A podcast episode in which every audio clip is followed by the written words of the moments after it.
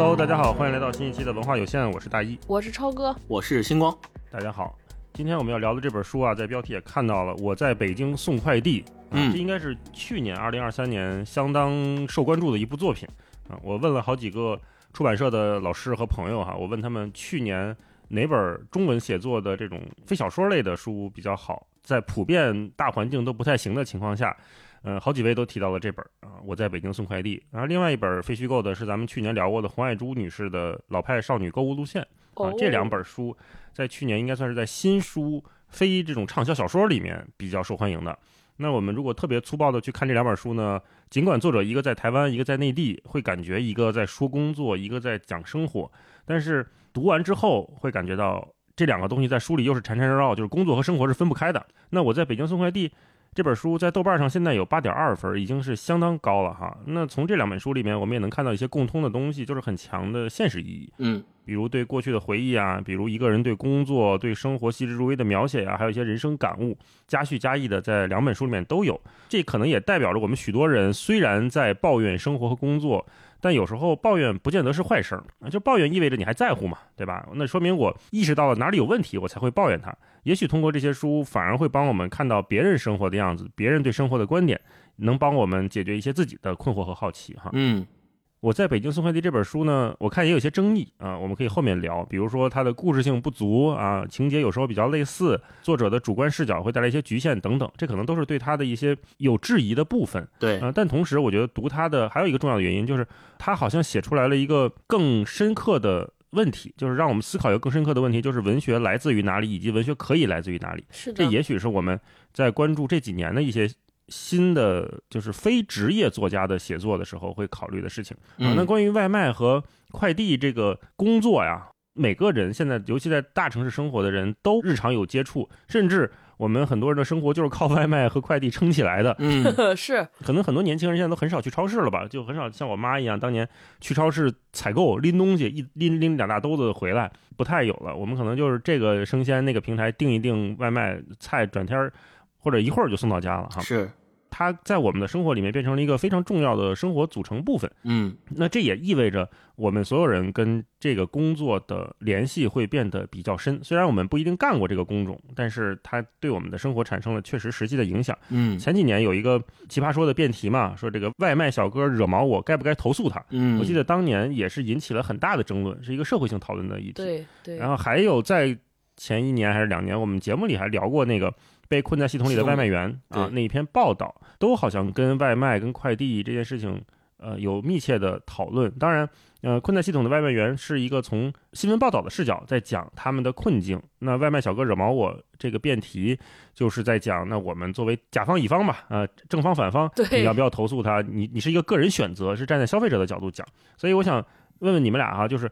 直接咱们就开始聊这本书啊。读完这本书之后，你们和刚才我说的这两个选题吧，嗯当年的大讨论啊，还有这个新闻报道，你们觉得这个书它在以一个什么样的角度在讨论外卖员的这个工作，然后以及我们作为读者在看这本书和看综艺节目还是看新闻报道的时候，那个视角会有什么不同？星光，嗯嗯嗯，我觉得第一点的不同就是视角不同。前面我们说的外卖小哥惹毛我，该不该投诉他？那个经典的辩题也好，还是困在系统里的人这个爆火的文章也好，其实都是外部视角的观察和研究，它是他者的视角，是第三方。这两个东西很缺少一个内部第一人称视角的讲述者在讲述我在这个系统里面是一个什么样子的真实的生活和感受和体验的。，就这个人他到底是怎么想的？对主角到底是怎么回事？是没有他们自己来讲自己的这种故事和想法的这么一个视角。就说到这儿，让我想起来去年二月份也有一本书，也是第一人称视角的，叫《赶时间的人：一个外卖员的诗》。这个跟那个今天咱们读的这个书其实是有相对应的关联的。他的职业也是外卖员，但是他喜欢写诗，所以后来也出了一本诗集。那我们就会发现。呃，跟辩题也好，还是跟困在系统里外卖员也好，最大的不同还是视角上的不同，这是第一点。第二点是，呃，视角的不同带来的最大的影响是给我们读者的感受不同。这就好像是我们在看电影或者看话剧一样，看看他是否能够打破第四面墙的那种感受。比如说辩论题里面，我相信正反双方肯定都会在论述自己的观点的时候，会带入这个外卖小哥的视角，但是。不论正反双方怎么带入，他都不是外卖小哥本人。所以他们最重要的要证明的那个论点，永远是订餐人的，就是订外卖的那个人的论点啊。该不该投诉他？你看最后那个辩题落在该不该投诉他？那这个其实也是外部的，也是第三者，是他者的视角。而且就是他们即使是可以带入外卖小哥的视角来论述，他也是建立在自己的想象当中去构建的一种。和他们订餐人截然不同的工作和生活的方式，换句话说，就是还是没有第一人称，没有自己的那个视角在里面。那另外再就是这种第三方视角会导致里面有很多的细节是根本没有办法被认知到的。比如说今天读的胡安烟的这本书里面，他写到。他的快递工作分为好的小区和差的小区，快件分密集的和松散的时段，对吧？还分为说本人签收的认定和证明是怎么证明是不是本人签收，以及还分投诉的渠道不同会导致结果的不同，还有分收件和派件的差别。就这些事情，如果不是由他们自己人来讲述的话，我们外人根本不清楚这里面有这么多的门道。所以那句话就是外行看热闹，内行才能看门道。只有像蒲安烟这样的内行人出来自己写这样一本书，我们才知道哦，原来。外卖里面有这么多门道，不是像我们所想象的那么简单，就是接了件送到我家来啊。那当年那篇呃刷遍全网的困在系统里的人，咱们以前的节目里面也提到过，其实大家都在感叹这个系统对这个职业的无情啊、压榨呀、没有人性啊。主要说算法对人的压是。那也有人在说，做这个系统的人，那本身也是身不由己的，他没有力量反抗，他有 OKR、KPI 的限制，对吧？好像我们读完这篇文章之后，有一个。感觉就是大家讨论了一波，喧嚣过后以后没留下什么有价值的东西，就是那些 对那些争分夺秒赶时间的人还还在困着呀，对吧？系统也还是没有变得更好。那好像就是我们看了这篇文章，我们依然当了一回那个第三方视角里面的那个看客，就我们还依旧没有用那些身在系统当中的人的视角去看。所以我觉得还原今天我们读的这本《我在北京送快递》这本书的视角是最吸引我的一个点，就是它能够让我们。进入到他的身体里面去看待这件事情。嗯，对，我觉得那个主观视角是特别重要的，就现身说法嘛。嗯，我看的时候我就想，哎，一个小区好不好送，这竟然是一个评价这份工作的一个很重要的维度。对对对，这个好不好送又可以分为保安让不让你进啦，然后这个电梯好不好坐啦，然后楼和楼之间的距离也也是影响。停车的位置 是不是有阴凉，会不会把东西晒坏啊？哇，这些非常非常具体，只有真的是做这份工作的人才能知道。嗯嗯嗯，超哥呢，看这本书和。刚才我们说那两个选题的时候，你会觉得有什么不同？我觉得区别还挺大的。首先，第一，这本书其实如果看过，你会就你就会明白，它的大部分的篇幅不仅仅是送快递，还有他其他后边人的工作，还有他的生活。十几份工作，对对对，小二十份工作。所以这其实这本书讲的就是一个普通的年轻人，他从学校离开了之后走上社会，他这个从校园变成一个社会人身份的一个变化。会给他带来什么？我觉得这是这本书它其实内核里我看到的故事。所以我觉得他和那些前面说那两本书特别大的不同。第一，我觉得那些书或者文章，他讲的是一群人，这一群人他们都有一个特质，就是他们其实是。带着某一个身份标签的这一群人，所以与其说是探讨这些人的生活，不如探讨的是这群带有相同标签的人，他们代表的这些社会现象，或者说他们作为社会某一种群体面临的困境。我觉得就是一群人。那一个人胡安烟的这本书，他不仅仅是一个快递员，他还有除了快递员之后，他自己，他是一个青年，他是如何。慢慢的理解社会，认识自己的，我觉得他是有个这样的变化过程，所以这里边吸引我的是他这个个体，就是除去标签之后的那个个体，或者说这个在外卖员、快递员身份之下，这些个体到底是谁？我觉得这个是第一个显著的不同。第二个挺大的不同是，那些文章其实讨论的是。一群人他对抗的那个系统，那个系统是什么？其实是很具象的，包括这群人代表的是什么，那个算法的系统代表的什么，其实我们大家都很清楚。所以它是这两种特别明确力量之间的探讨，甚至是角逐。那读这本书的时候，我觉得我看到的是一个人和他自己这个蜕变的过程，或者这个的角逐和较量。他一个人从我其实并不知道自己是谁，慢慢的通过这些小二十份工作，或者通过和他者，通过和他在这些送快递也好，或者干其他工作的这些人还有客户之间的接触，哎，慢慢开始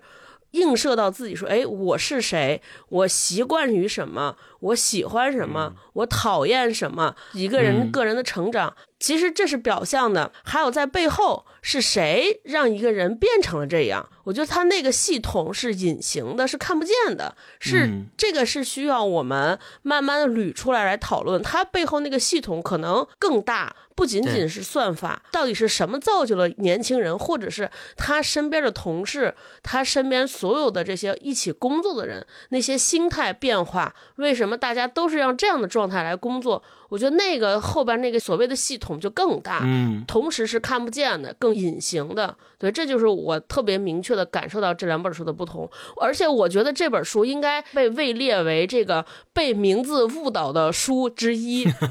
我之前看这本书一直没有敢翻开，我就以为它就是书版的一个外卖员被困在算法或者系统里啊。我说这感觉就是那个文章的扩写，嗯 或者是拎了一个样本出来，结果哎翻开之后发现哦这本书火是有原因的。嗯我看这本书的时候，我觉得它有原因，其中之一就是写出一个特别通感的事情，不光是外卖员本人或者快递员本人看这个能感受到那种对自己真切生活的描写吧。就我觉得他在写我们每一个人，尤其是刚才超哥说那个，就是你如何形成自己，你形成了对这个世界的好恶，然后甚至你形成了对自己缺点的认同。有的时候你稍微放纵一下自己心里的那些鸡毛蒜皮的不好的情绪，或者就是跟人发了通火，这件事情也很真实。嗯，嗯对有很多情绪性的东西一个。青年的成长，对，是 所以超哥刚才说那段就是启发我了，就是我们前面读困在系统里的人也好，还是我们去讨论那个辩题也好，其实都是在用一种普遍性的目光去看待他们这个职业的人，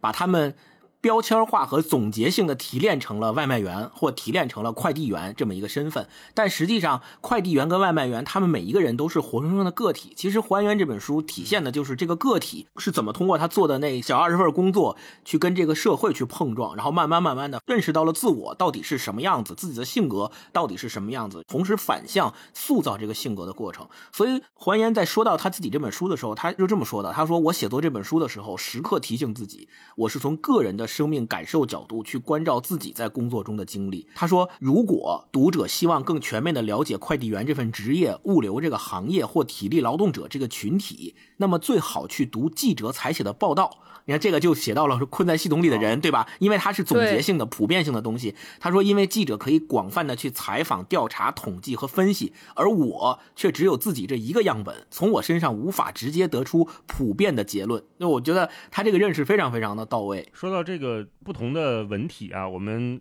刚才说了一个辩题，然后说了一个一篇文章，但其实关于外卖，关于这个在系统里面受挫的人，也有一些电影，我不知道你们有没有印象？我想起来一个偏悲剧向的电影吧，叫《对不起，我们错过了你》。对那是一英国的个英格兰说次贷危机，零八年次贷危机嘛，夫妇俩就双双失业，俩孩子，大儿子叛逆期，经常在学校闯祸，嗯父亲他因为要去工作，他只能去当快递员。但是他们那个快递呢，还不是签合同的，算是外包制吧，还是叫什么零工经济、劳务派遣？对对对，美其名曰叫零工经济，就是你随插随来嘛，随来随走嘛，嗯啊、这样的一个工作模式。看着看着，你发现他当快递员如果没有派件成功，面临的一个巨额的罚款啊。他如果请假的话，也面临巨额的罚款。然后他要嗯投入这份事业的时候，因为他们不像咱们这儿这个城市建的这么密集，你。有一个电动车就行，他必须得租一个车或者买一个小货车，哦，才能完成送货的这个功能。那为什么叫对不起，我们错过了你呢？是他们如果快递派送的时候，这个人不在家，没派送成功，他们就要写一个便签儿，然后那个便签儿是公司印好的那个字儿，叫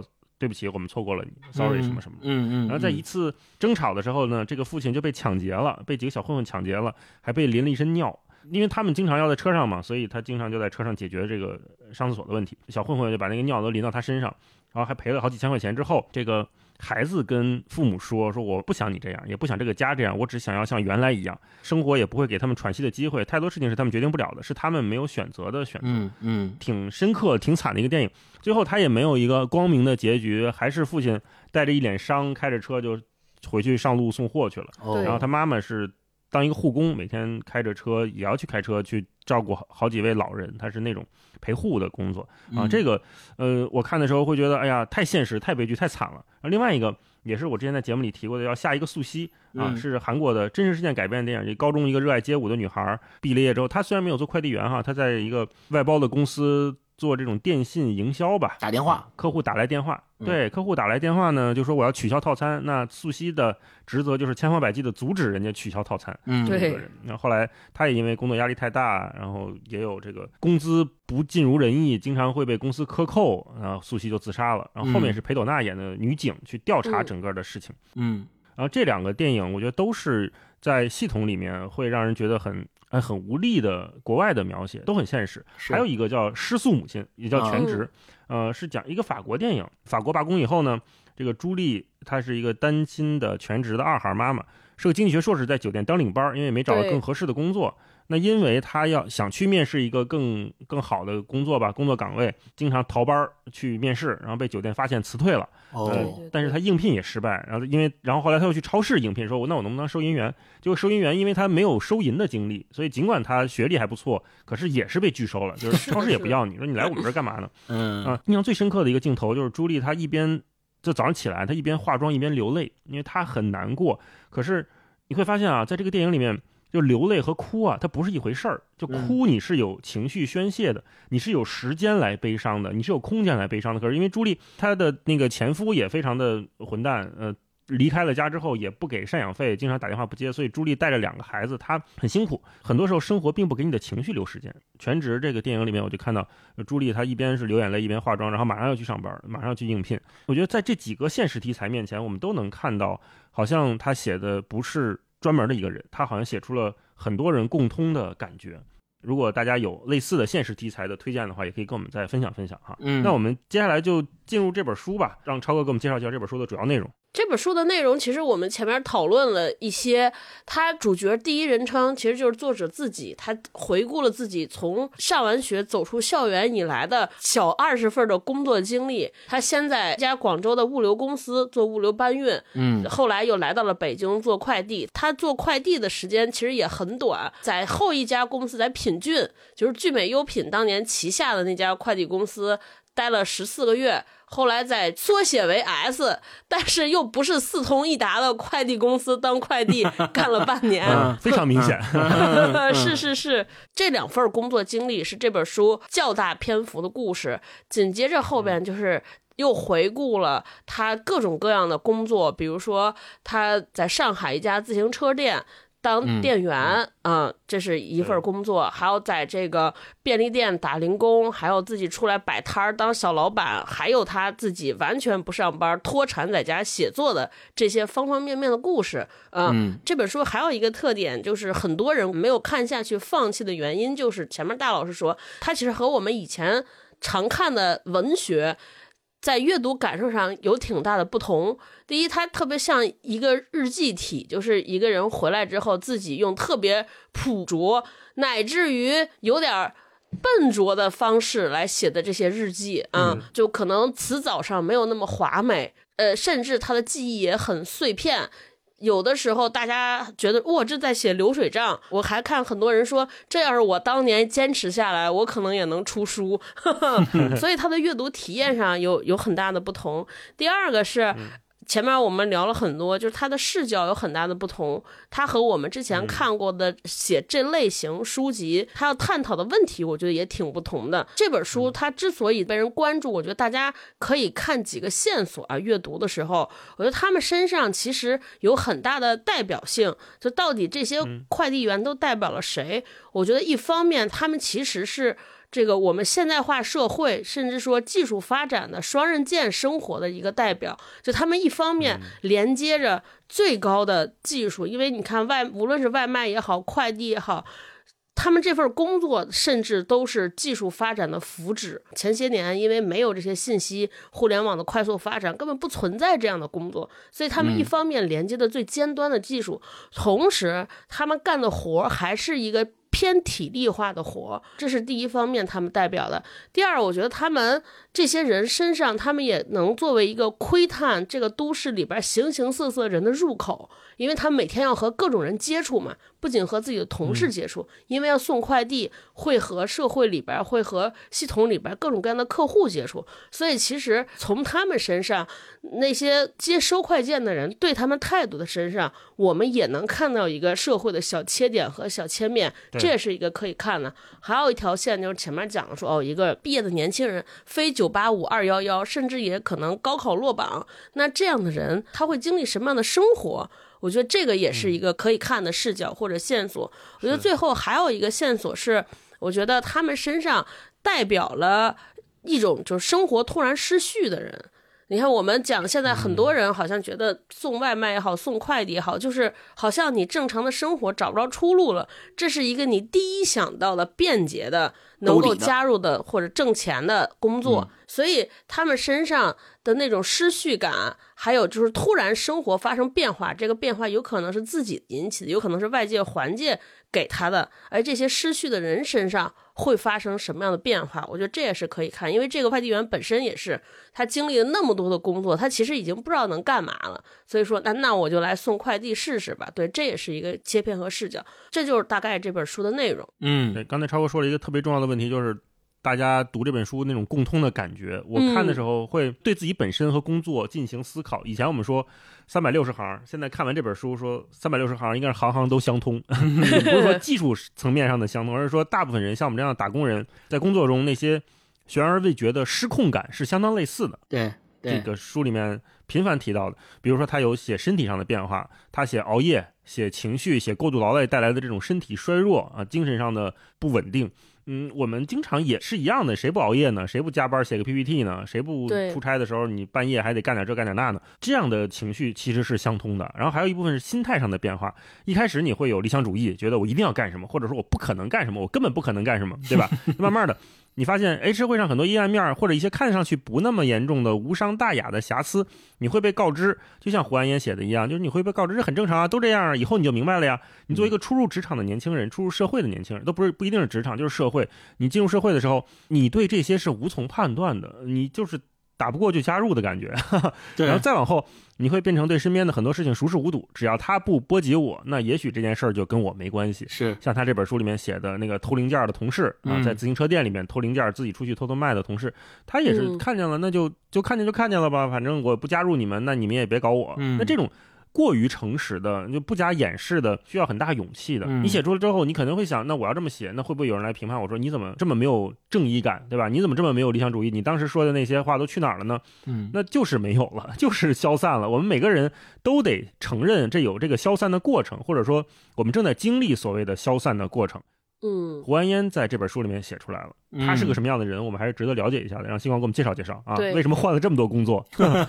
嗯。胡安烟其实是笔名儿，他自己给自己起的。这三个字其实非常有意思，是三个文言文里面的疑问代词。胡其实就表示询问原因或者理由。有一个古文叫“胡不归”，就是为什么不回来。他是讲为什么。胡在这句话里面讲为什么。对，那安呢，其实也是一个疑问代词。安就是也是怎么或哪里的意思。比如说“而今安在”那个安。焉也是，比如不入虎穴焉得虎子，那个焉字也是怎么哪里的意思。所以你看他给自己起的这个胡安焉这个笔名，就是一种不确定性，一种对于生活的疑问。可能他起这个笔名的时候，恰恰代表的是他那个时候的一种心境，就是他不知道自己应该把自己的那颗心到底安放在哪儿，也不知道去从哪找到自己的所谓的那个安定的东西，所以他起了这个名字。而且这个名字背后是有很多含义的啊。呃，胡安烟呢是一九七九年生于广州，他给自己的身份标签是打工人、写作者啊。像超哥说的，他没有上过大学，就是中专学历。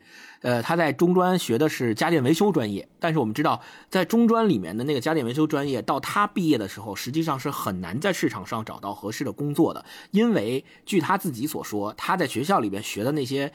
专业的课程，学的那些知识。出来都没有用武之地，因为大家早就不用他学那些知识去这个所谓进行家电维修了，都不用了，所以根本找不到合适的工作。在他之前的那些毕业生，学校还给安排工作，后来到他毕业的时候，学校也不管了，于是。临近毕业的时候，他就进行了第一次接触社会的尝试，就是学校把他们安排到附近的一个酒店里面，让他们在酒店里做服务员。这个工作在他的这本书里面成了他的第一份工作，但实际上是实习啊。那黄岩从这一次第一次接触社会，二十年之间走南闯北，呃，去过广东、广西、云南、上海、北京。等等的这些地方。还有越南，甚至对不对？越去越南去去考察，对，他在这些地方辗转，然后不断的去换工作，换了一共换了十九份工作。我们在这本书里面看到的，在北京送快递，在品骏。送快递的这份工作是他的第十九份工作，呃，整本书前面超哥说为什么在广东做这个夜间理货员和在北京送快递的两份工作先写，然后后面的工作是像有点倒叙的意思，是因为他在写这本书的时候，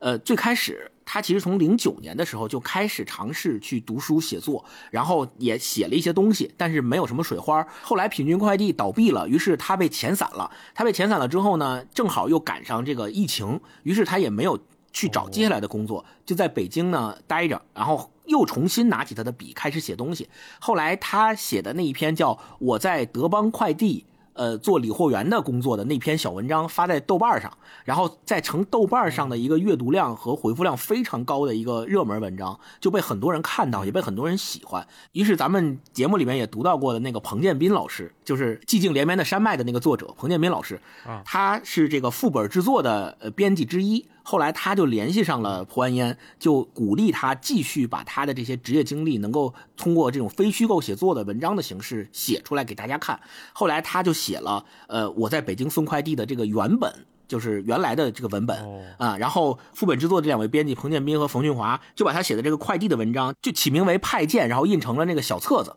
后来这个小册子就在这个文学圈里面呢互相传阅，很多出版社的编辑都是因为这个小册子认识了胡安烟和他的文章。然后后面呃他也跟读库呃建立了联系啊，六哥也把他的这个文章登在了读库上。于是就有越更多的人知道了他，也知道了他的这个经历。后来是我们现在看到的这本《我在北京送快递》，是根据他前面的这个小册子和最早的那个我在德邦物流上班的那个文章扩写。后来他又加了他前面的这个十七份工作的经历。把它写成了今天我们看到的这本《我在北京送快递》这本书，所以它整个这个书，嗯，大家看起来的它的时间顺序上可能是一个倒叙的时间顺序，但是实际上它的成书的过程是这么一个过程。那胡安岩现在呢是跟他的妻子定居在了成都，而且他到了成都之后也一直没有去工作，呃，一直在家里面去写东西，因为他的妻子也是。写作者是跟他在这个写作论坛上认识的，所以两个人一直都是在成都，这个通过还是在不断的写作。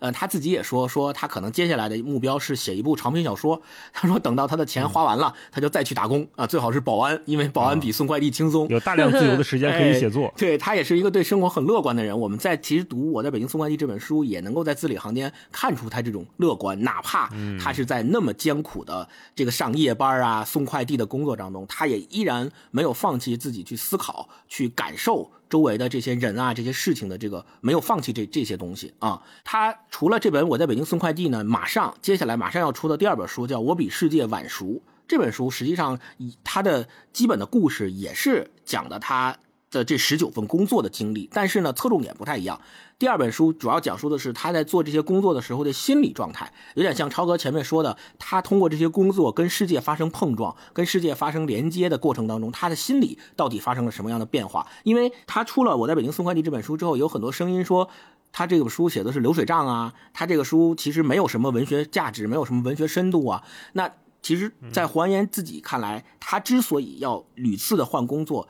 是有内在的原因的。其实他第二本书其实探讨的就是这个内在的原因到底是什么？是他性格上的原因，是他跟这个社会环境当中发生一些碰撞之后的结果。好，那我们接下来就进入这本书吧。因为我们前几期节目热嘴环节比较长，有一些朋友发来了抱怨，前摇太长啊，说我们怎么迟迟的还不聊书？今天就。早点进入，没有热嘴环节了哈。接下来就进入片段分享环节，哪一段让你觉得印象深刻的，觉得特别有意思的，我们可以分享分享。超哥先来吧。嗯，我其实整个它里边描写的工作经历，我印象最深刻的是他在自行车店打工的那一段。住店里。对，我觉得那个自行车店就更极端。首先，第一，他那个封闭的场景里边，他的工作经历和我们现在大多数人的这个职场打工经历更相像。比如说一个特别积极努力的老板，又不懂又努力的老板，典型的外行领导内行的工作。哎，是。然后这些员工之间呢，大家都是对这些工作到底该如何发展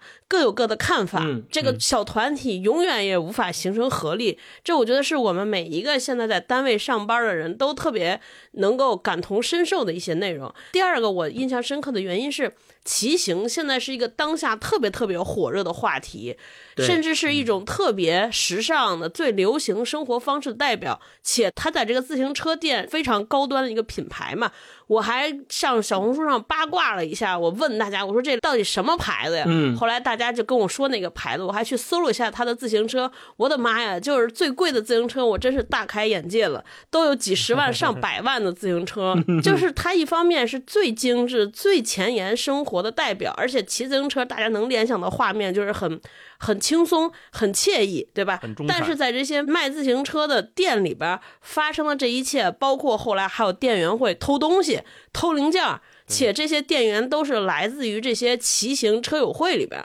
我觉得这个反差还让我挺冲撞的，哼。所以我读的时候就格外的留意。我给大家分享一段作者在自行车店的工作完之后的一些感悟。他把工作比喻成是像恋爱一样，我觉得特别好。他是这么写的：说过往的人生总是重重复复，交往过的人也重重复复，只是每次换了名字和样子而已。实际上，人们没有个性这种东西，只有和你的关系。比如，你交了一个女友。然后渐渐发现，她竟然越来越像你的上一个女友。当你为此震惊的时候，你可能只是误会了。你的两个女友并不相似，只不过他们都扮演了你的女友，而这个角色塑造了他们，把他们共同的方面呈现给你。就像不同的演员在不同的影视作品里扮演同一个人物时，他们的表演肯定有很大的共同之处。当你意识到这点之后，你就可以蛮有把握的声称，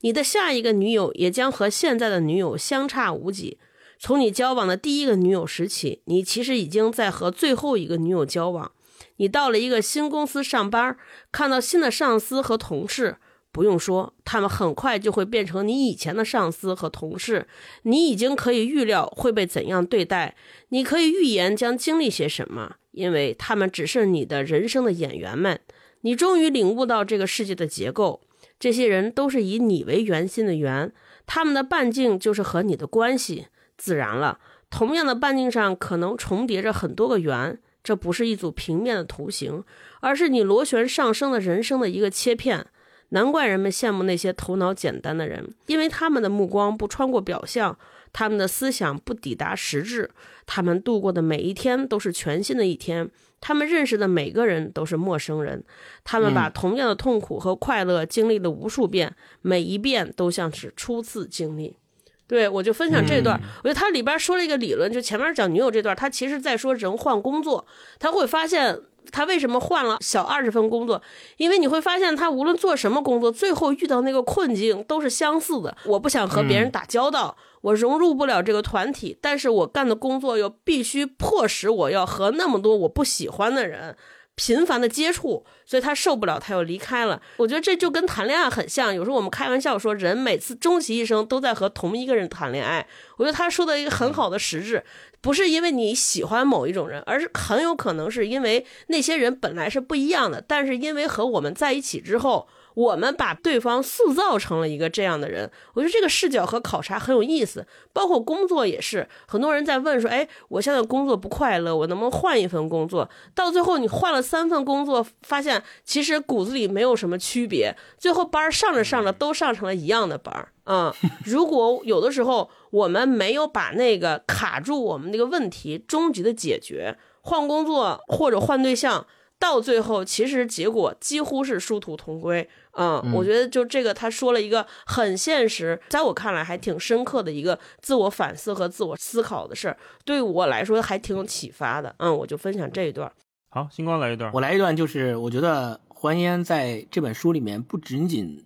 记录和描述出了他的这些工作里面他的一些体验和真实的心理状态和情绪，而且他甚至我觉得有很多。特别哲学的思考，这些思考是超越了他所从事的那些工作的，嗯，就让我们会有一种非常强烈的共鸣。比如说这一段，他说：“假如我们对自己从事的工作的价值并不认同，仅仅是通过它来获取生活资料，那么由此形成的心理景观未免太灰暗。或许基于这个原因，越是简单的劳动，越容易在我心里产生正向激励，因为我能够很直观地看见我的劳动对人产生的价值。比如，在我最后的一段快递工作经历中，当我把快件交到客户手里时，我看到客户满意甚至是兴奋的表情，听到客户悦耳的道谢语句，我的心里是快乐的。我感觉到自己有用，我的劳动对人有用。虽说获得这种快乐不完全是我的工作目的，虽说收到公司打来的工资时我也同样快乐。实际上，通过写作，我在一定程度上超越了打工和自由的对立。在有限的选择和局促的现实中，我越来越感觉到生活中许多平凡隽永的时刻，要比现实困扰的方方面面对人生更具决定意义。对，就这个最后这句话，也是他整本书里面多次被引用的一句话。而且前面我们看到了他，他说到，呃，他认为特别具体而直观的工作能够让他感受到他的劳动对大家的价值，这个时候他是快乐的。所以就让我想到说，我们在日常的生活当中，如果你要点外卖也好，还是说收到快递也好，应该力所能及的对外卖员或快递小哥说一句谢谢。我觉得他们也能够从我们的这个反馈中感受到自己的那种。快乐，我觉得这还烟它其实是证实了这一点，就确实我们的这种反馈能够带给他们快乐。另外，就是你看他说到的说，假如我们对自己从事的工作价值并不认同，仅仅是通过它来获取生活资料，那我们对这个工作所形成的那种心理反馈就太灰暗了。就我们应该是除了获取生存资料之外，我们还应该在工作上找到其他的价值。但我们知道，其实这个事情。不仅对于快递员和外卖员这个工作而言是困难的，甚至于对对我们很多其他的绝大部分工作来说，可能都是困难的。就很多人他做这个工作，你如果问他说你为什么要做这个工作，你能从这个工作中得到什么价值？也许很多人回答不上来这个问题，就是可能就只是养家糊口四个字。那如果真的是这四个字的话，那我们可能就要去想说，在这个层面和这个意义上还原。写的这本书为什么能够获得我们很多的共鸣？实际上，它共通的那个部分里面包括这个，就是我们都从工作当中找不到那个所谓的除了养家糊口那个意义之外其他的价值。嗯，大佬来一段。哦，那我来一段关于写作的。有一篇他这么讲的哈，他说做个体生意确实很占用时间，不过在女装商场，正常要到下午两三点后，客人才渐渐多起来，早上几乎都没有客人，所以我有时会在店里读书以打发时间。我读了一些纯粹消遣的书，也读了一些文学作品。当时我读过的文学作品屈指可数。我读了《麦田里的守望者》，非常感动。塞林格的九故事和西摩一家的几个故事，我都很喜欢。在我看来，他的所有作品都在写纯真和与这个世界的格格不入，乃至被毁灭。我最初的写作就是从模仿塞林格开始的。在那之后，我又读了雷蒙德·卡佛，他描写的日常生活的崩塌令我深有感触。还有理查德·叶茨，他非常温柔，非常感伤。当年的我远比现在更迷恋那种感伤。还有杜鲁门·卡波特，他有几个带自传性质的童年故事，写得特别感人，比蒂芬尼的早餐要好。嗯，我当时对这些美国的现实主义作家很感兴趣，因为他们描写的生活和情感在我的心上有共鸣。这可能是商品社会、消费主义等征服全球的结果。人们的生活经验普遍的同质化了。随着读的文学作品增多，我对现实则感觉越来越疏离。我的生活中，无论是工作、生意还是感情方面，都充满了挫折和痛苦。我在一套我不适应的价值系统里寻求肯定，然后不断的失望和失败。当然，我不能把失败的原因都推到外部环境上，只是我也没有必要寻求别人的认同。我应该做我喜欢和擅长的事儿，比如说写作。显然，在这段时期的我看来，现实世界有多贫瘠，精神世界就有多丰饶。然后我又读到了欧内斯特·海明威。海明威的写作题材倒是和我的现实生活相距甚远，而且他是个和我很不同的、某些方面相反的人。不过，海明威提过一个冰山理论，前者是作者的着笔处，后者则寓于前者之中。这对于刚开始写作的我来说，无疑是很有益的提醒。相对于写出来的部分，没写出来的部分应该更庞大和厚重。而小说的艺术，就是在有限的文字和形象里蕴含无限的思想和情感。我最初的写作就是对此的实践。我研究怎么留白，总是在琢磨不要写什么，而不是要写什么。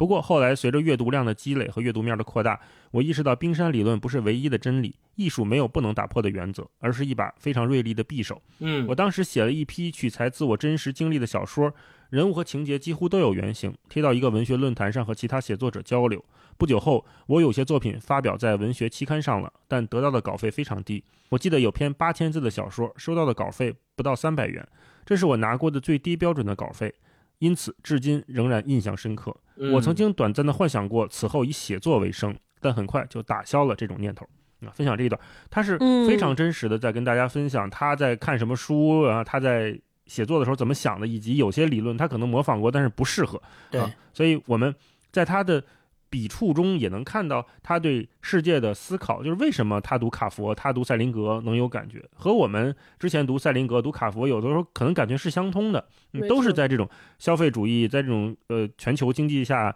每个人可能面临的困境都有点类似、啊。我分享这一段，嗯，好，那再来一段吧。啊，嗯超哥超哥先来。我分享这本书的结尾，我觉得它的这个结尾非常好的点明了我们为什么要读这本书，或者说这本书对我们来说可能带来什么样的意义。我给大家读一遍，他最后写的是一个关于一篇文章的读后感。这个作品是伍尔夫读皮尔金顿夫人的回忆录的读后感。这个文章应该也是给到了还原为什么自己要开始写这些文章，把自己的故事发表出来。我不知道是不是沃尔夫读的这些作品给了他力量啊，他是这么写的。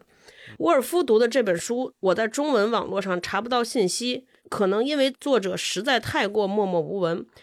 皮尔金顿夫人或许应该称她为莉蒂西亚女士，因为皮尔金顿先生抛弃了她，是18世纪英国的一位没落贵族，生卒年代大约比简·奥斯汀早半个世纪。她受过教育，但没继承遗产，被丈夫抛弃后独自抚养两个孩子。她主要靠写作为生，否则也不会留下一本回忆录。但养活她的那些文章，主要是些影射名人的不入流的低俗故事。他自称为了钱什么都愿意写，因此不难想象，他写下的肯定不是什么传世名作。如果不是伍尔夫读了他的回忆录并写下读后感，我根本不会知道有他这么一个人。她是伯爵的曾孙女，却和底层的仆役生活在一起，最后因拖欠房租被送进监狱。但是伍尔夫却这么写道：无论是在他游荡的日子里，这种游荡是一种家常便饭。还是在他失意的岁月里，那些失意都很伟大。莉迪亚西女士曾乞讨过，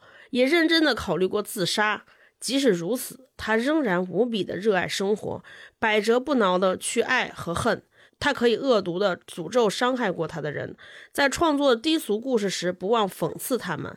但也会疼爱一只鸭子和打扰他休息的昆虫。他似乎很情绪化和粗神经，他的感情天然具有一种戏剧化效果，而他写作时又有取悦于人的本能，这使他经受的苦难不像是最终要了他命那么残酷，而像是发生在舞台上一样滑稽。而他的粗神经则每每助他从苦难中恢复出来，继续精神抖擞地投入生活，投入到他极富感染力的爱和恨中。他既有教养，也粗鄙；既不爱，又记仇。我初次读这篇文章时，感动的哭了。沃尔夫最后这么结尾：他在一生的历险过程中，经历沟沟坎坎，反复无常时，仍然保持乐观的精神，保持着女士的那份教养、那份勇敢。这份精神、教养和勇敢，在他短暂一生的最后的日子里，让他能够谈笑风生，能够在心死之时喜欢他的鸭子及枕边的昆虫。除此之外，他的一生都在伤痛和挣扎中度过。在心死之时喜欢他的鸭子及枕边的昆虫，在毫无希望的绝境中的爱，这就是照亮生命的光。尽管他的社会地位在一生中不断下坠，但他的灵魂始终高贵和纯洁。我想在这里向这位曾经感动和安慰过我、为我拨开迷津的莉迪西亚女士致敬，也向她的伟大的诗意致敬。嗯，对，这就是我分享的。其实前面没有说，就我觉得读这本书和其他前面那些呃我们说的各种人的文章不一样的是，我在这本书里边，虽然他的生活很辛苦，但我不知道你们俩是不是这样，我没有读到太多的抱怨，太多的愤怒。我觉得整个人的讲述很平静，甚至到最后，他当他梳理好了自己，当他知道自己好像是一个什么样的人，他适合干什么样的工作，以及他为什么要去干每份工作之后，我甚至感受到那种力量感。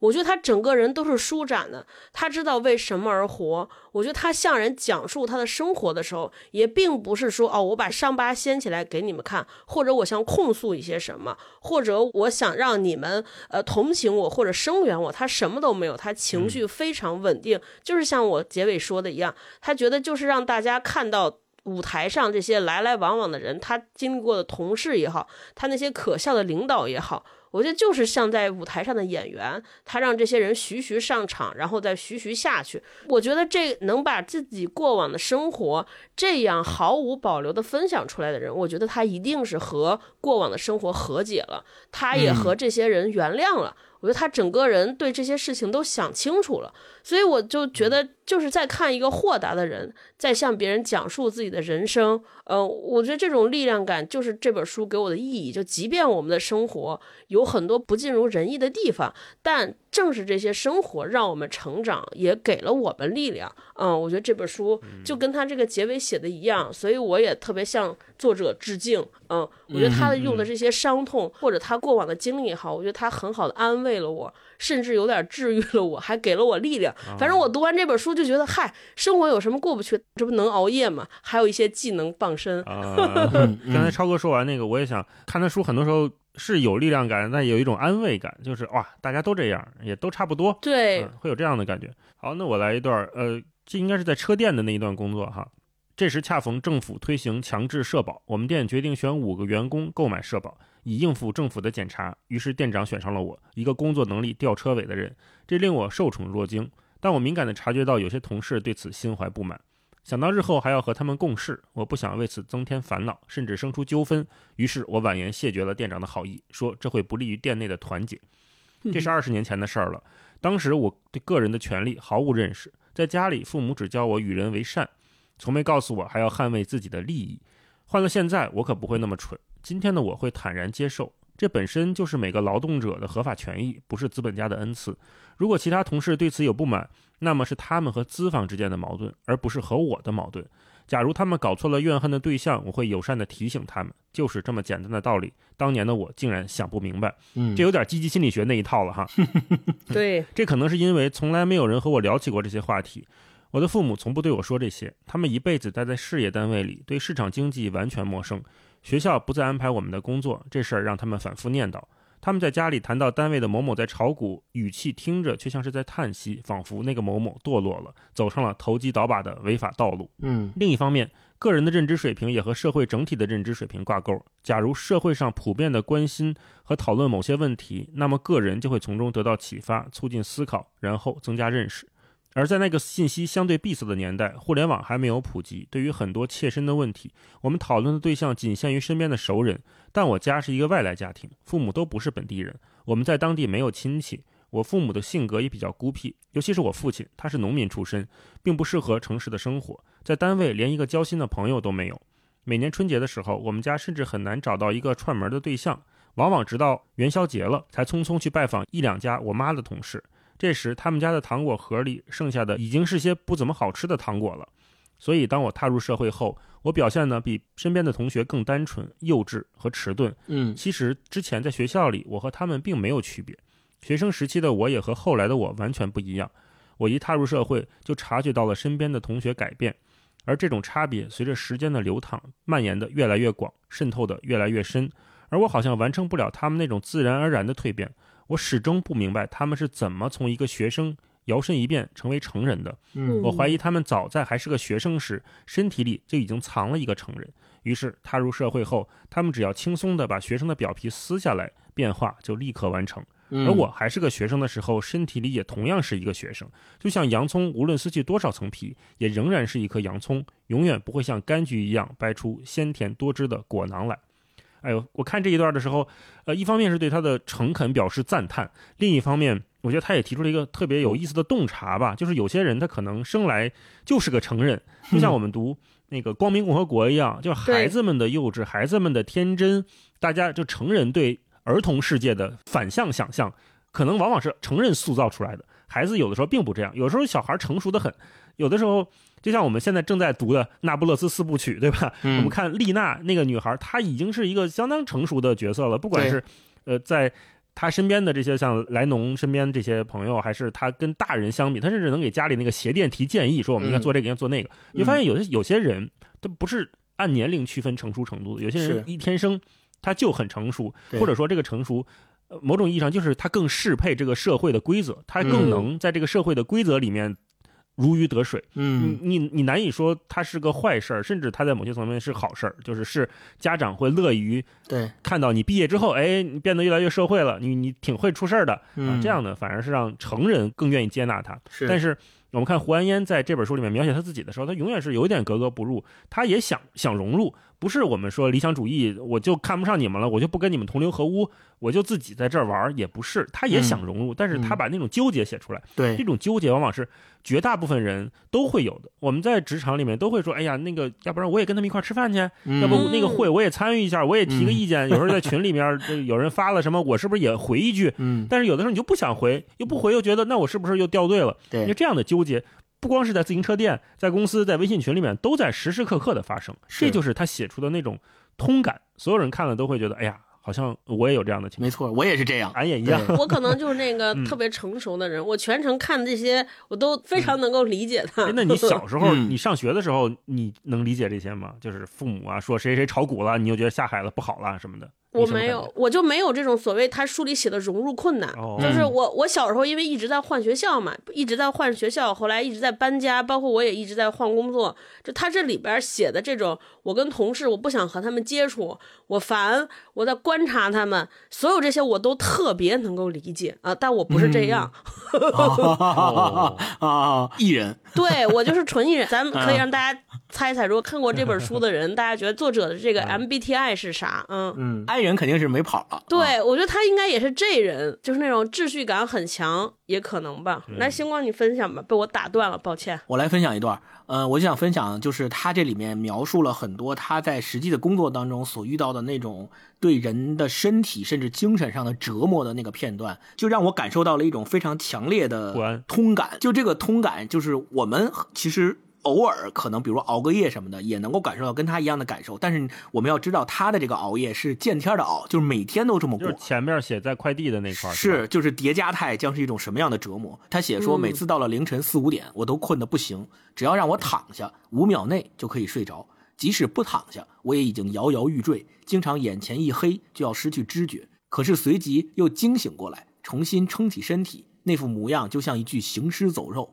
目光是迷离的，意识是模糊的，自己都不知道自己前一秒做了什么。然后后面写，毫不夸张的说，每个晚上，当我被睡意折磨得走投无路时，我都会在心里赌咒，下班后一定要不顾一切的立即狠狠睡上一觉。可是等到早上下班后，睡意已经过去了，人又精神了起来，而且因为刚刚长时间的从事完身体并不喜欢的劳动，心里会生出一种奇怪的厌烦，渴望着做些身体喜欢的事情，以压制那种厌烦感，使身体得到补偿，恢复活力。我看到有些同事经常下班后去唱 K，唱到下午快天黑时，匆匆的睡一两个小时，又来上班。我可不是那种疯狂的人，我不想把命丢在工作里，所以我采用一些温和的方式，比如说早餐吃好一点，或者去附近的村子逛逛超市。虽然那个超市很小，商品种类不多，但我发现逛超市对我有减压的效果。即使逛完后我只买一两种东西，你看他前面说逛超市可以对他有减压的效果吧哎，？我也是，我中午就经常去我们楼下那超市溜达，就啥也不买就走一圈。对他通过逛超市解压，但是后面随着他生活的居住的环境也越来越差，比如说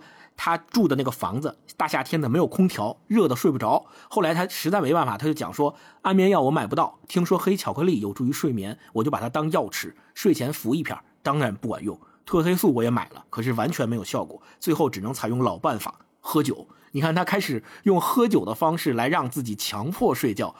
后面他到了一种什么样的状态？他说：“这时候我就会恶毒的咒骂自己，我的身体咒骂我的意志，我的意志也咒骂我的身体。我发誓，明早下班后要立刻睡觉。可是到了明早，情况又和前一天一样，就这么周而复始。你看，对，就这一段读的我真的是心惊胆战，因为我们其实年轻的时候应该也有过这种熬夜的经历，比如说上大学的时候出去去网吧嗯不，是年轻，超哥现在还熬呢。是我看这本书的时候，跟他的作息时间一模一样。这两天正好在成都，唯一不同的是，人家是干活干到早晨，我们是喝酒喝到早晨。就我每天回去看书，看完书要睡觉的时候，我爸已经醒了。我说嚯，嗯这以后我跟我爸可以一起搭班干点啥，一起开出租，他开前半夜，我开后半夜，直到我开完交班儿。是，对，嗯，所以我在读他的这本书的时候，里面有很多类似于这种来自于劳动现场和生活现场的直观的这种描述和记录。就这种声音和他的这种想法，给我的感受，一是我感受到了一种生机，就是它是来自于真实的生活的那种生机，但同时又感受到了那种粗犷、那种尖锐，就是确实，正常人在这样的工作条件和生活条件下是很难坚持很长时间的，因为就算你的精神可以承受，你的身体最后也会承受不住，一定会垮下来的。就这么熬夜，什么人都承受不了。星光说这儿，我稍微插一嘴，我就想起来说这个熬夜这件事儿。就有的时候，我们总觉得大家现在年轻人，我我们大家每年过新年都会立一个 flag，说不行，从今今年开始我要早睡早起，注意身体。我觉得有的时候那个熬夜，它不是主观想熬，它有的时候就现在特别流行报复性熬夜。我不知道你俩有没有，就是你越累，到了晚上越不想睡觉，说我白天我被压榨了半天，不行，我晚上必须要干点自己喜欢的事儿。值回票价。啊，对我我比如说我报复性看会儿电视，我刷会儿手机，不行，这样我才能觉得我这一天有掌控感。这一天我还有很多的时间是由我可以自己操控和掌控的，呃，这是一方面。还有一方面，我觉得我不知道你们俩会不会以前有过或者身边有睡眠问题的人，我觉得这是一个特痛苦的事儿，因为我以前抑郁症嘛，抑郁症有个特典型的问题就是你睡眠有问题，他睡眠有问题，他是这种就恶性循环，你晚上只要一躺下，就脑子里开始过事儿。你越想越兴奋，就睡不着，结果造成的问题是你白天它不是困倦，是因为你大脑没有好好休息，你白天整个人就会变得反应迟钝。做决策缓慢，就整个它会有一系列生理的变化。其实这个生理变化，你只要睡好几天觉都能解决。但是因为你白天整个反应很慢，到晚上开始你又开始复盘白天。一方面说，哎呀，我工作中出了很多问题，你又开始思考；另一方面，你就开始要睡觉的点儿时候恐惧，你抱着表说完了完了，这已经又两点了还没睡呢，明儿早上八点起又睡不着，然后又会为睡不着而担心，就形成一个特别难过的恶性循环。所以我在这儿就说，如果你身边也有这种睡眠问题差的朋友，我们经常习惯性的就是在会跟他说，哎，你别瞎想啊，你看看你净想那些没用的，对，或者说你看你睡不着还是太闲了，你出去跑两圈，锻炼锻炼。累一累就睡着了，就朋友们真的没有那么简单。甚至如果你身边会有这种有睡眠问题的人，你每天对他说的这些话，对他来说也是一种更加的双重的伤害，对他来说又是更大的精神压力。对，所以如果身边大家有老人或者朋友有这种睡不着觉或者作息很紊乱的情况，千万不要劝他早睡早起，就是要给他创造一些宽松的环境。你说你想看电视吗？看吧，没事儿。通宵看，对对，就是慢慢就试压试压，没准反倒会好一些。嗯好，那我们这个片段分享就到这儿。最后聊一个小问题啊，这本书一直在加叙加译啊。那我们嗯也看过一些非虚构的作品，不管是国内的还是国外的作家。嗯、如果用关键词来描述这本书给你的感觉，你是什么？然后你是怎么看待这种加叙加译的情况？你会觉得，嗯、它打断了你读故事吗？还是说你觉得他的观点，嗯，比故事更精彩？你是什么样的感受？星光？嗯，呃，先说非虚构那个话题啊，我们其实节目也读过很多非虚构作品，国内的、国外的都有。比如说，国外的有这个《被仰望与被遗忘》的盖伊特利斯的那个名著，还有呃，包括《江城》也是非虚构作品。那我们在读这些作品的时候，我们会发现，跟我们今天读《我在北京送快递》一个最大的差别，就是胡安渊的这本书更注重个体的体验和感受，它给我们的感觉更真实，而且能够体会到里面有很强烈的情绪。但我们读国外的那些非虚构作品，似乎因为他们想在客观上做得更扎实，所以他们会更多的对做一些报告啊、调查研究啊，用一些数据图表的方式来展示他们所想要写的那个非虚构的事物，而且他们对当事人的一些采访也是需要符合那个新闻伦理的操作的。就他似乎更习惯于通过描述一些客观的事物，去让读者自己形成一个认知和看法。就它不太会有情绪上的引导，它本身就是呈现，就像我们说前面说冰山理论一样，对吧？那我觉得这个区别可能的一个原因啊，来自于国外的非虚构写作，它传统上是起源于我们说的新闻写作的。就新闻本身是有伦理要求的，它又是有一套操作规范的。新闻它也被认为是客观的，所以人们对新闻也有这个诉求。而所谓的咱们说非虚构写作，就实际上是国外的那些受过专业训练的记者，他们通过写特稿这种方式来写非虚构写作，包括盖伊特利斯也是。那他们不管是通过大量爬书资料也好，还是呃贴身去采访对象。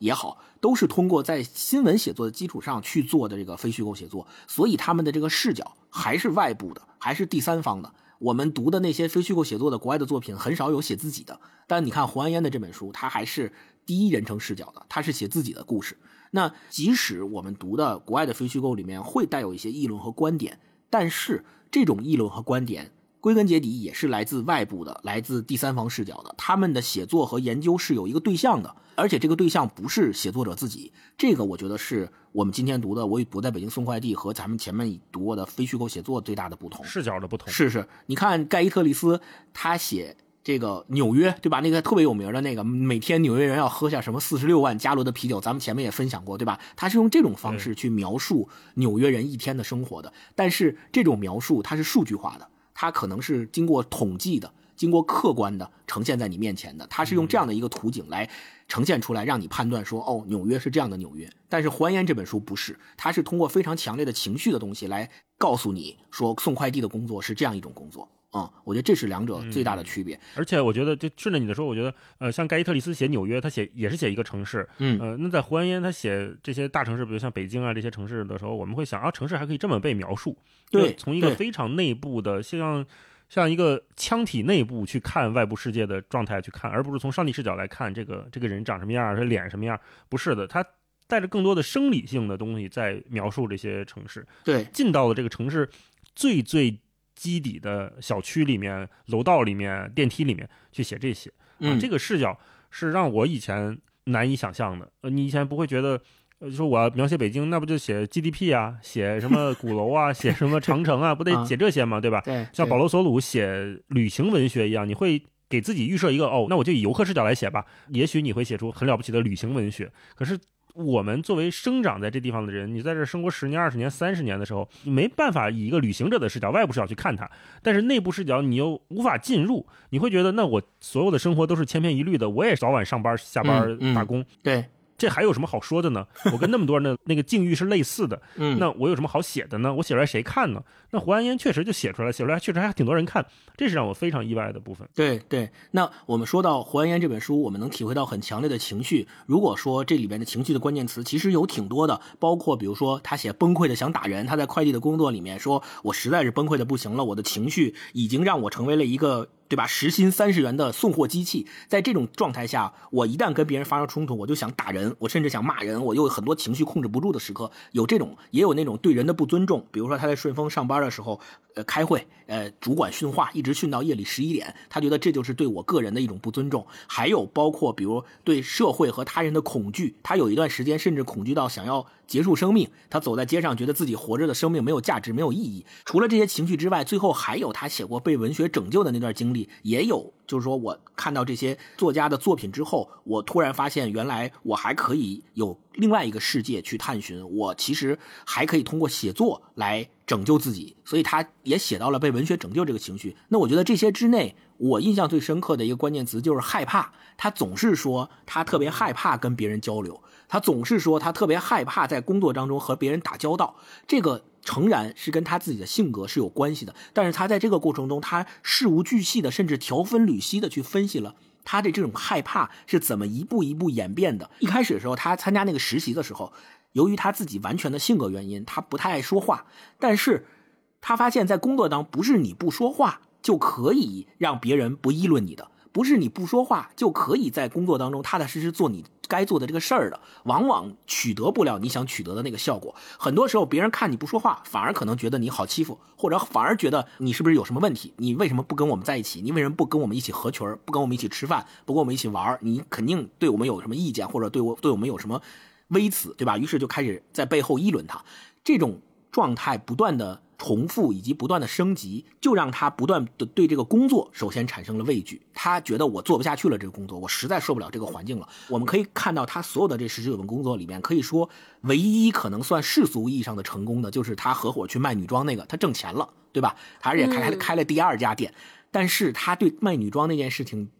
他自己的写作的回忆里面是非常非常痛苦的。因为他每天要跟其他的商家在那个小区域里面不断的进行竞争，而且为了这个竞争，其他商家要诋毁他，要跟其他的顾客说他的坏话，他真的受不了这个环境，哪怕这事儿挣钱，他也干不了。最后他还是退出了，跟那个朋友一起合伙做这件事情嘛。所以我读他这个书，就是这种性格，他自己描述的性格上的这种害怕，给我的这种情绪关键词印象是最深的。就我们 可能在工作中也或多或少的会遇到。这样的问题，就即使你是一个完全外向的人，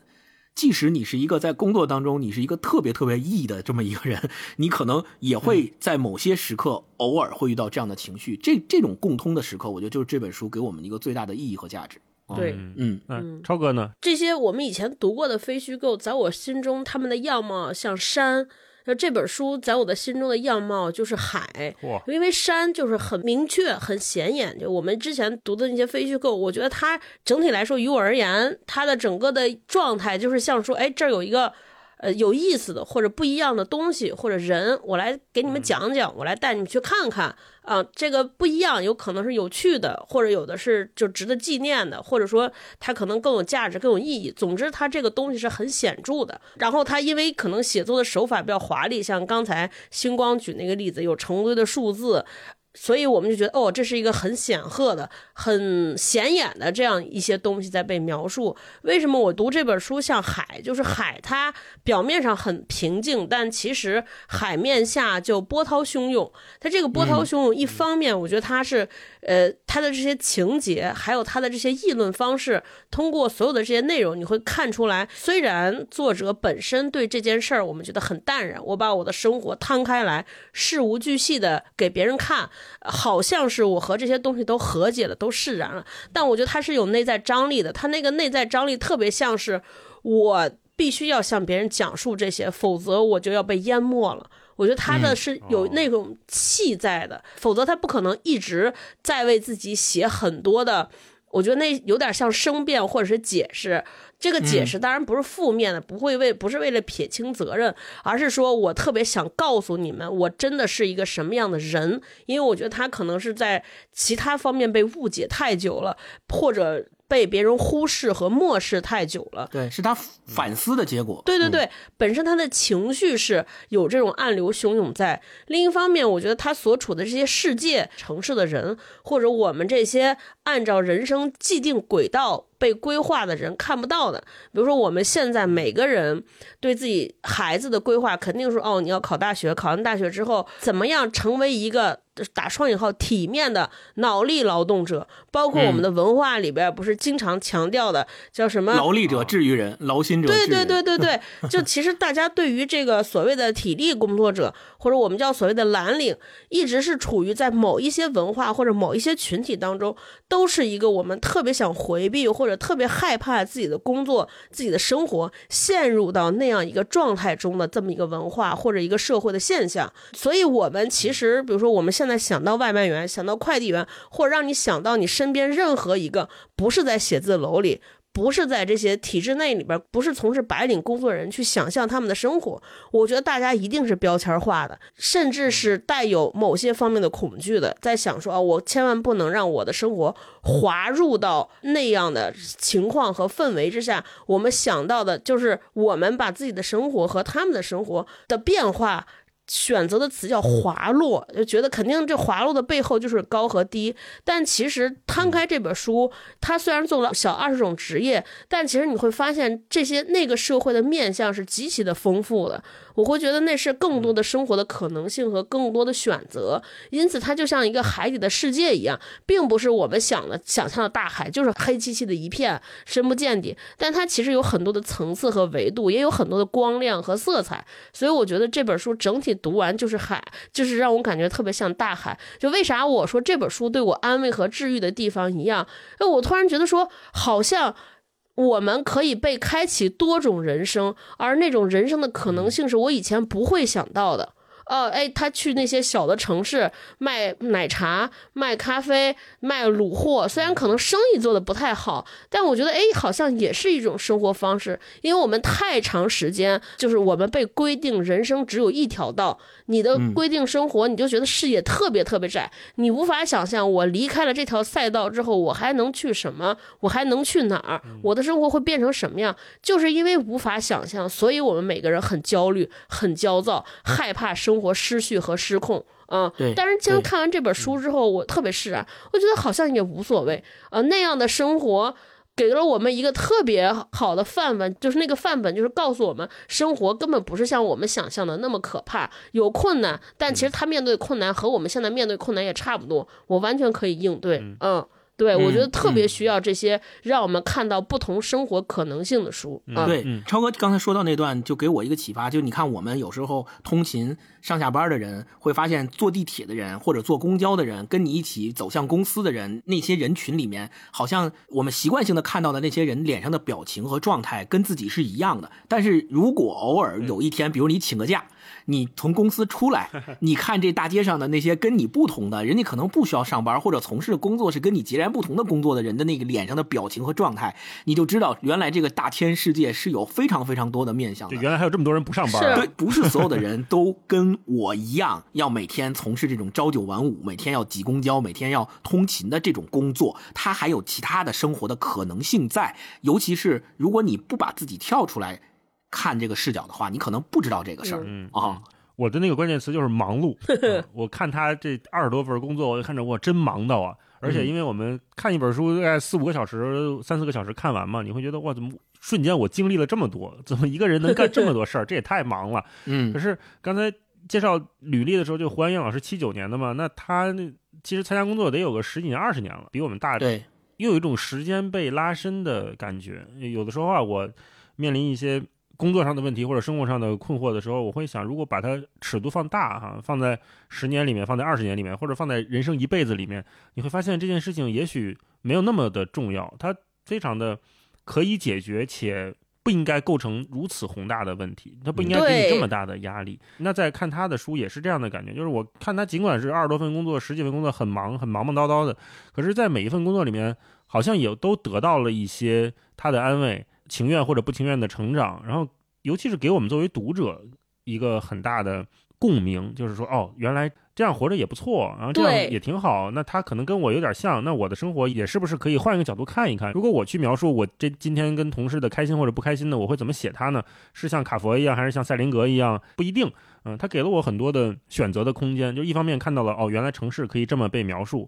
另外一方面看到，哦，生活原来可以这样被过。而且他提出的很多问题是无解的，描述无解的过程有的时候也是必要的，是不能说我这个问题没有答案，那我就避而不谈了，死磕，我就跟他死扛着，我就我就不想他或者怎么样，其实也不一定。对我们太习惯很多东西一定要落出一个答案，落出一个解决方式了。可是随着年龄的增长，随着看这样的书，像我在北京送快递这样的书，你会发现生活里面绝大部分的问题是解决不了的，是没有办法解决的。你光。正式的面对它，就已经耗尽了所有的勇气。是是是，在这样的情况下，我们要不要去面对它？嗯，你要不要去试着描述这个问题，试着去跟别人讲一讲你所有的困惑？我觉得都是。对自己有好处的过程，我们看很多电影，最后啊，那可能是主角接到一个电话，说哦，我又有了新的工作机会了，那这个问题得到了暂时的缓解。或者说，我们看年会不能停，对吧？最后这个公司呃不裁你了，那他似乎得到了一个得到了一个缓而已，嗯，他并没有真实的解决很多问题。那真实的问题能不能得到解决，我们就先打一个问号。它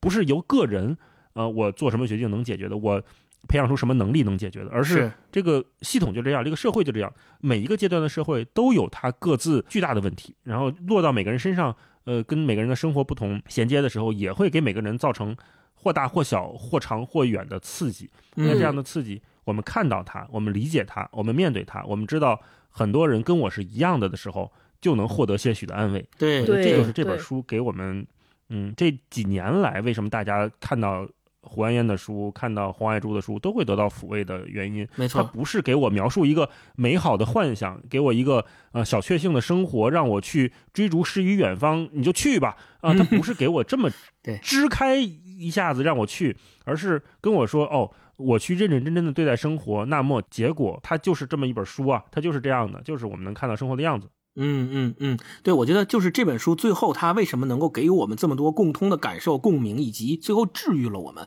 它治愈的那个点就在于很多人，比如工作变了，或者是工作没了，他告诉我们其实不必焦虑，换一种活法，你可以看到周边还有其他那么多种可能性，生活还那么广阔，就像。超哥说的，它是大海，大海有那么多面向，那么多层次，那么多广阔的东西在等待着你，你都可以去尝试。我觉得这个治愈点恰恰在这儿，而且说不一定每一个人都像胡安岩一样，在你的这个职业生涯当中有过这么多的工作，换过这么多工作，但只要我们有曾经某一刻对人生的选择有过纠结，或者是对人和人之间的相处有过那种不解，或者是在某一个时刻曾经陷入过自我怀疑，那么我觉得。今天我们读到的胡安渊的故事，就不会只是他一个人的故事，是我们每一个人的故事。嗯，对，这个是我觉得是最治愈我们的点。是是，星光说在这儿，我最后补一个，咱们最近会看到，呃，很多人都在讨论职场的问题或者工作的问题，包括胡安渊这本书里边也讲了很多工作。可是呢，我那天在小红书上刷到王朝歌导演的一段话，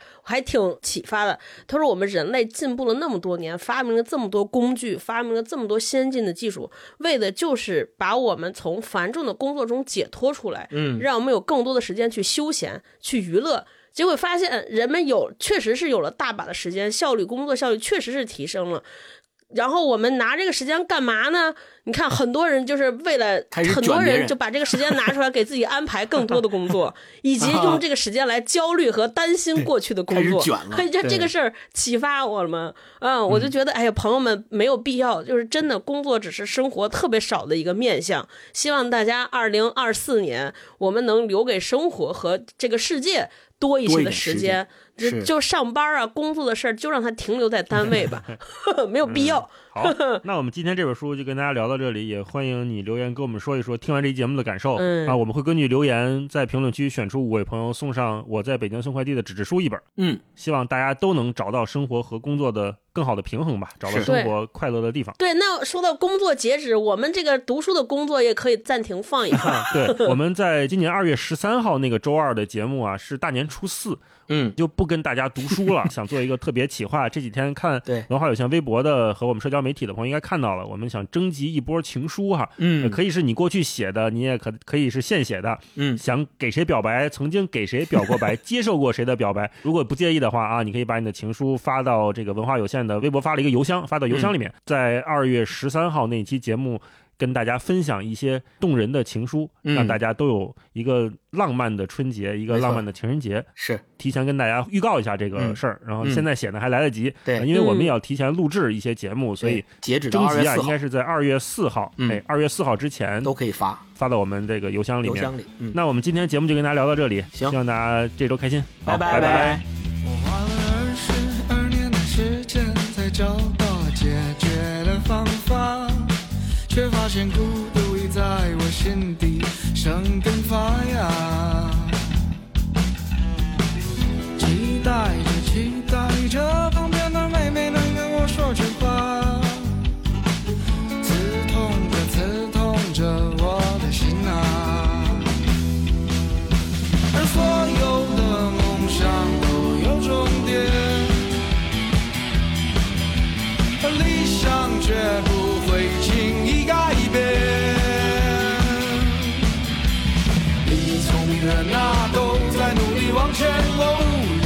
上演，在这个孤独世界，我等待着明天。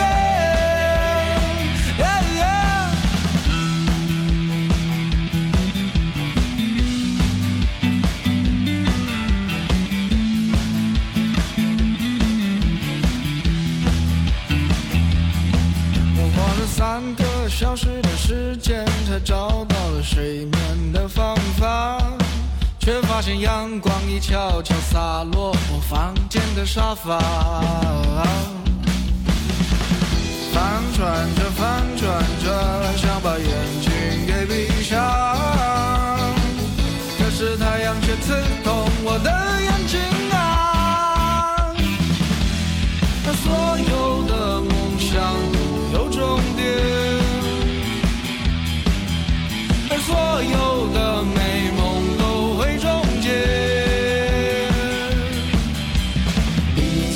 人呐，都在努力往前，我无力的闭上眼。在这个孤独的世界，我等待着。